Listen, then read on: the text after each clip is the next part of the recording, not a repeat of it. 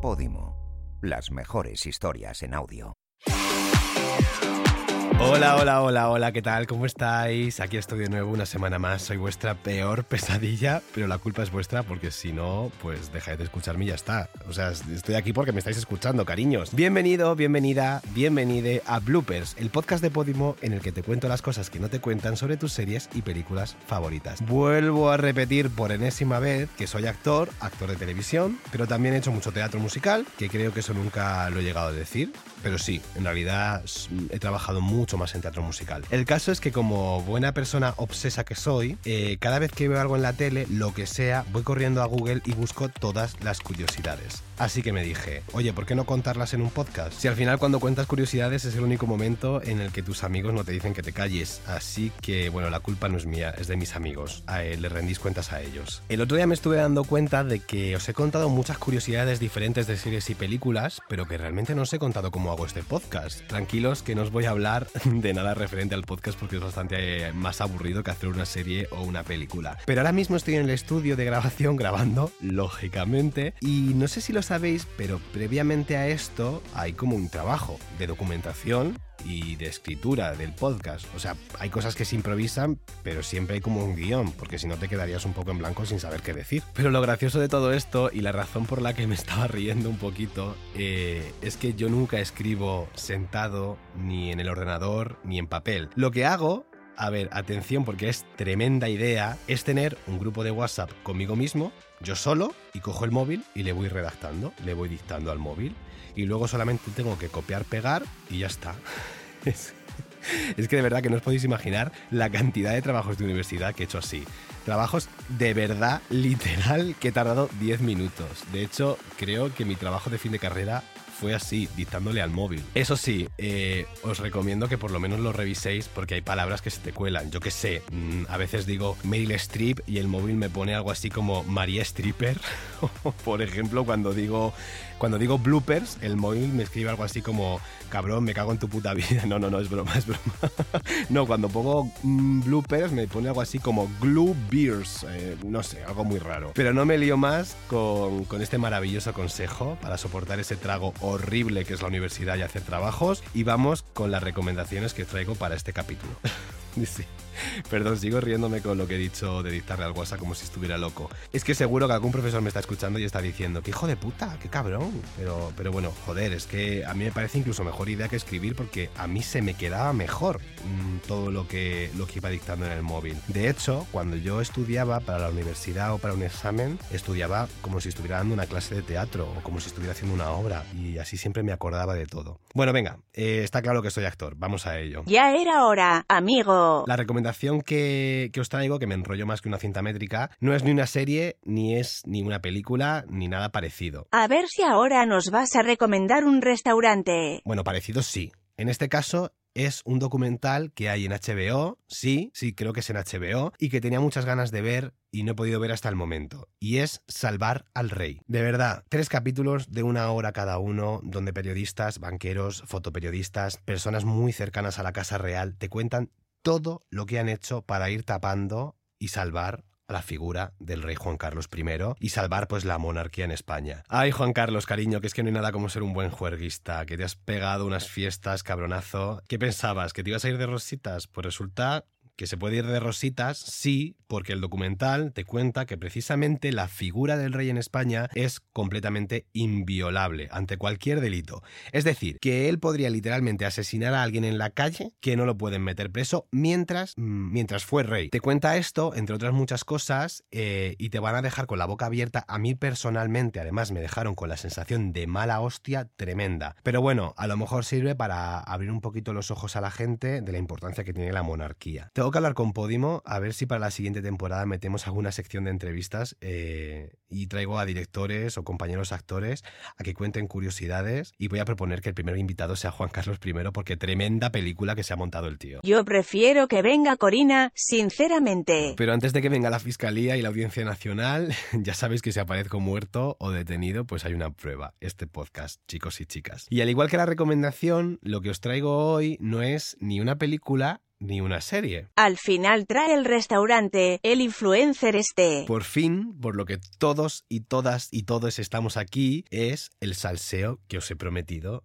y que no os he traído. El otro día estaba en casa tomándome un té tranquilamente con, con mis velitas, porque yo soy muy bucólica, y estuve pensando eh, de qué podía hablar en el capítulo 7. Estuve dándole vueltas, eh, viendo la biblioteca de series y películas que ya he visto y que me han llamado la atención, y entonces me topé con una de mis series favoritas, y cuando digo favoritas es mi favorita sin duda, y es Feud de Ryan Murphy. Ya sabéis que Ryan Murphy es uno de mis directores favoritos, pero es que en este caso la serie, con esta serie se salió. Está tremendamente grabada. La serie tiene solamente una temporada, creo que están desarrollando ahora otra, pero en la primera temporada cuentan la rivalidad entre las actrices Joan Crawford y Bette Davis. Y entonces me pregunté, ¿cuántos actores y actrices de Hollywood se habrán llevado mal entre ellos y habrán creado, por así decirlos, estos enfrentamientos míticos. Porque al final aquí está muy bien hablar de curiosidades, lo hacemos si queréis, joder, pero somos humanos, somos malas personas también y de vez en cuando está bien saber un poco sobre sobre quién se ha moñeado en un rodaje. Así que una vez más fui corriendo a Google y me puse a teclear como un loco. Y así os traigo hoy el capítulo de las rivalidades de Hollywood. De nada, coge tus palomitas que empezamos. Bloopers, el podcast de un actor que entre casting y casting se creía podcaster. Carlos Ríos estaría orgulloso de mí porque lo de las palomitas es muy real fooder, ¿eh? No, te juro que no sé qué hemos hecho mal en otra vida para que Carlos Ríos esté aquí en el mundo. Eh, es que es una plaga de Egipto, te lo juro. Bueno, vamos a pasar a otra cosa porque sinceramente hoy tengo ganas de que me partan la cara por la calle. Yo me voy a comer una palmera de chocolate. Va por ti, Carlos. Como ya he dicho, He estado investigando mucho sobre este tema de, la primera rivalidad que os he hablado, que era la de John Crawford y Bette Davis.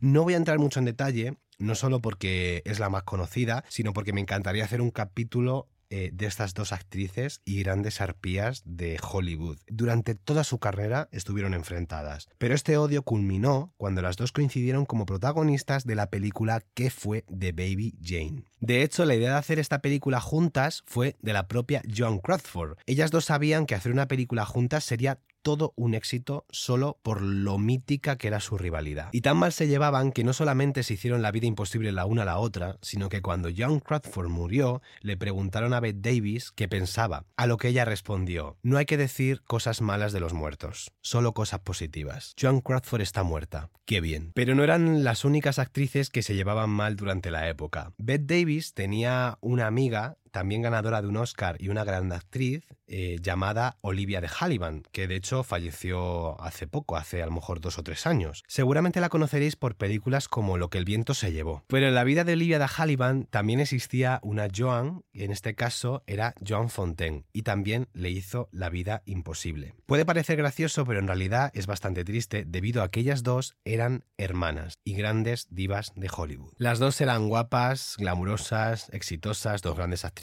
ganadoras de Oscars, pero en vez de apoyarse la una a la otra, dedicaron su vida a joderse, básicamente. Ya siendo unas niñas, Olivia le rompió la clavícula a su hermana Joan en una pelea al humillarla en el periódico del instituto. Pero cuando crecieron, la cosa no mejoró. Cuando Olivia de ganó su primer Oscar, delante de las cámaras su hermana Joan se acercó para felicitarla. Pero Olivia le dio descaradamente la espalda. Y eso que Olivia le debía realmente este Oscar a su hermana. Resulta que Joan Fontaine audicionó para el papel que acabó haciendo su hermana en Lo que el viento se llevó y por el que ganó el Oscar. Cuando hizo la prueba, los productores le dijeron a Joan que necesitaban una actriz menos elegante, que ella era demasiado elegante, a lo que ella contestó, pues si os parezco demasiado elegante, llamad entonces a mi hermana. Tanto era el odio entre estas dos hermanas que Joan dejó de hablar a su propia hija porque se enteró de que mantenía relación con su hermana. Y llegó a declarar a la prensa que su hermana Olivia siempre le echaba todo en cara, por ser la primera absolutamente en todo. Se casó primero, Joan, tuvo también un hijo primero y ganó el Oscar antes que su hermana. También decía que seguramente se pondría furiosa cuando ella se muriera primero. Y así fue. Incluso cuando su hermana murió, Olivia dijo que ella tenía que ser siempre la primera en todo y que esto le sacaba de quicio. Es también curioso porque el personaje de Olivia de Hallivan también sale en la serie que cuenta la rivalidad entre John Crawford y Bette Davis. La interpreta, ¿cómo se llama esta actriz? Eh, Catherine Zeta-Jones creo que era. Te pagan para investigar, Jaime. Y hay una escena en la que las dos actrices están hablando, pues, una conversación privada por teléfono, básicamente esto se recreó, y el personaje de Olivia de Hallivan se refiere a su hermana como una puta. Pues en la vida real, antes de morir, Olivia de Hallivan denunció la serie porque dijo que ella jamás utilizó esa palabra para referirse a su hermana. En realidad, esto es muy gracioso porque no desmintió nunca el hecho de que se llevara fatal con su hermana Joan, solamente que ella era demasiado elegante como para utilizar esa palabra. Y ahora pasamos a otra rivalidad más que fue muy sonada y fue entre Sarah Jessica Parker y Kim Cattrall, ambas actrices de Sexo en Nueva York. Hice mi primer capítulo sobre Sexo en Nueva York para este podcast, os lo recomiendo, se me quedó un capítulo precioso y en él contaba que de hecho eh, ninguna de las dos actrices quería trabajar en Sexo en Nueva York y que era muy curioso porque cuando Kim Cattrall se enteró que Sarah Jessica Parker había aceptado, ella aceptó porque tenía muchas ganas de trabajar con la actriz. Resulta que la complicada relación entre las dos actrices empezó a partir de la segunda temporada. No os olvidéis que duraron seis temporadas y dos películas juntas. Por lo que he estado leyendo, todo empezó cuando Sarah Jessica Parker pidió una subida de sueldo y la consiguió. Kim Cattrall, por lo tanto, pidió otra subida de sueldo porque decía que su personaje tenía mucho éxito, lo cual tiene razón porque Samantha era muy importante en la serie y que bueno, que era uno de los personajes más queridos. Lo que pasa es que ella no lo consiguió. Desde entonces las dos actrices se fueron distanciando mientras que Cynthia Nixon y Christine Davis, Miranda y Charlotte respectivamente, se posicionaron al parecer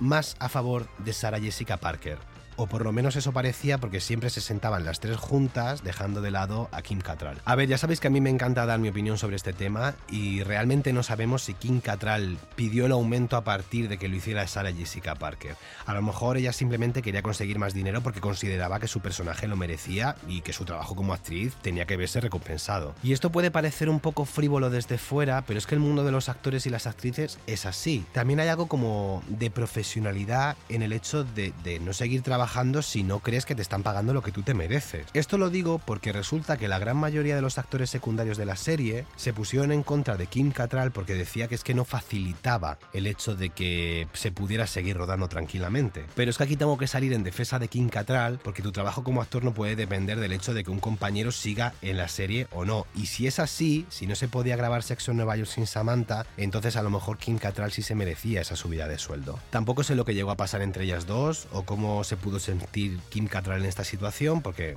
no tiene que ser cómoda trabajar pues a un sitio donde el mundo te odia, pero no estoy de acuerdo en la respuesta que se hizo viral hace unos años cuando murió el hermano de Kim Cattrall. Al parecer, os lo cuento por si no os enterasteis, que fue muy sonado, cuando falleció el hermano de Kim Cattrall, Sarah Jessica Parker dejó un mensaje dándole el pésame. Entonces, Kim Cattrall subió un post donde decía lo siguiente, cito textualmente, voy a dejar esto muy claro si es que no lo he hecho ya. Tú no eres mi familia, no eres mi amiga, así que te escribo por última vez para que dejes de explotar nuestra tragedia para reinstaurar tu imagen de chica simpática. La única respuesta que dio Sarah Jessica Parker es que llegó a pensar que le habían hackeado la cuenta de Kim Cattrall pero cuando se dio cuenta de que no era así, no volvió a dar respuesta. Al parecer el dolor de Kim era tan fuerte que decidió no estar en la nueva temporada de Sexo en Nueva York, lo que a mí me da muchísima pena como fan, pero como profesional tengo que decir que lógicamente la salud mental está por encima de todo. Ojalá en un futuro se puedan reconciliar, pero sinceramente lo dudo mucho. Y en este caso,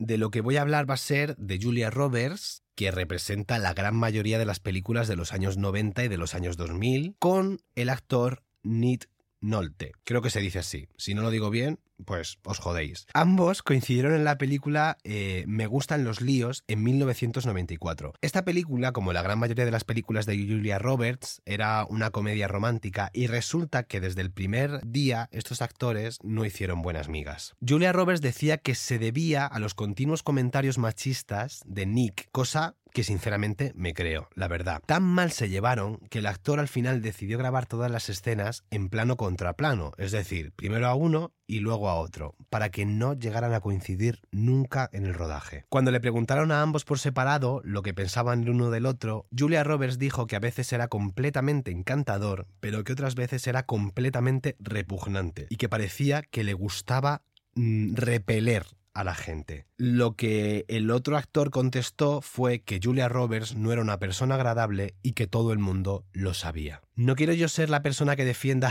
a un señor blanco machista como Nick, No, mientras yo viva. pero que seguro que lo es, vamos, no lo pongo en duda, pero tampoco quiero pasar por alto el hecho de que Julia Roberts eh, ha protagonizado muchísimos enfrentamientos en diferentes películas. Por lo que tengo entendido, no se llevó nada bien con Hugh Grant cuando grabó Notting Hill y tampoco hizo buenas migas con Meryl Streep cuando grabó la película de agosto. Y yo lo siento, pero si te metes con Meryl Streep, eh, yo me meto contigo, eso lo tengo clarísimo. Se ve que la rivalidad entre estas dos actrices generó un ambiente de rodaje muy tenso y de verdad no os podéis imaginar cómo es eso. Yo sí me lo imagino porque no me haces ni puto caso. Pero no todo va a ser hablar de peleas de mujeres, que no quiero seguir perpetrando este estereotipo machista, ya hablaremos de esto que hoy vengo calentito, sino que también podemos hablar de aquellos hombres que acaban liándose a puñetazos o que están a punto porque, porque es mucho más cómodo pegarle un puñetazo a la pared que ir a terapia, cariño, eso es así. Es que la masculinidad frágil precisamente eh, no es un término del siglo XXI, sino que ha existido siempre.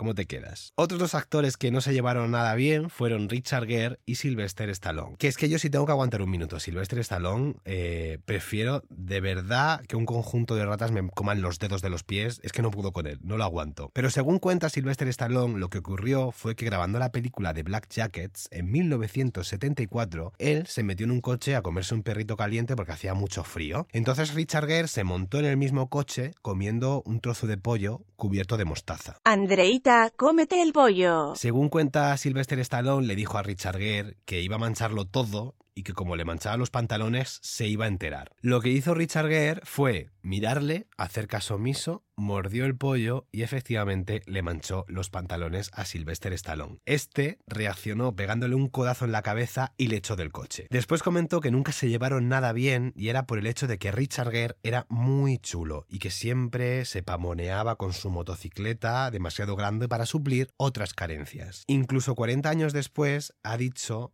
que siguen en guerra porque Richard Gere está convencido de que Sylvester Stallone lanza todos los bulos que hay sobre él. De hecho, hay un bulo sobre Richard Gere que dicen que le sacaron un hámster vivo del culo, tal cual.